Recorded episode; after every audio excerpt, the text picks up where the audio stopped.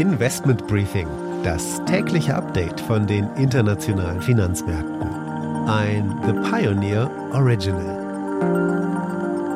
Die letzte Woche hat der DAX mehr als drei Prozent verloren. Es waren volatile Tage und es könnte auch diese Woche so weitergehen. Öl könnte auf 380 US-Dollar steigen. Das sagt zumindest JP Morgan im Falle, dass Russland mit Lieferstopps reagiert auf die europäischen Pläne einer Preisobergrenze. Heute kommen im Kanzleramt die Vertreter der Wirtschaft, der Gewerkschaften und der Bundesbank auf Einladung von Kanzler Scholz zusammen zum sogenannten Inflationsgipfel. Und bei der Lufthansa kommt es in dieser Woche zu einer außerordentlichen nächsten Versammlung des Aufsichtsrats am Mittwoch wegen des Chaos im Luftverkehr.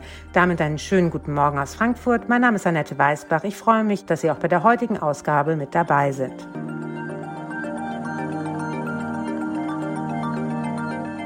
Der Blick auf die heutigen Themen. Wir wagen einen Marktausblick mit Carsten Röhmheld. Er ist Kapitalmarktstratege bei Fidelity International. Es dürfte schwierig bleiben für Aktien, denn die Unsicherheiten sind weiterhin hoch.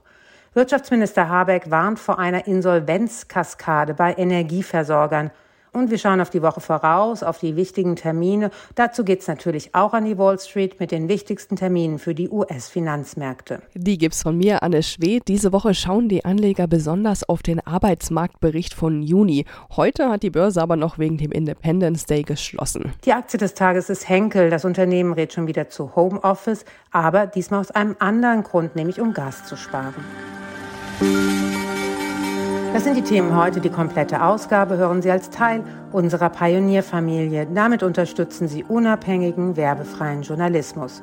Alle Informationen dazu finden Sie auf unserer Webseite thepioneer.de. Ich hoffe natürlich, wir hören uns schon bald in aller Ausführlichkeit wieder.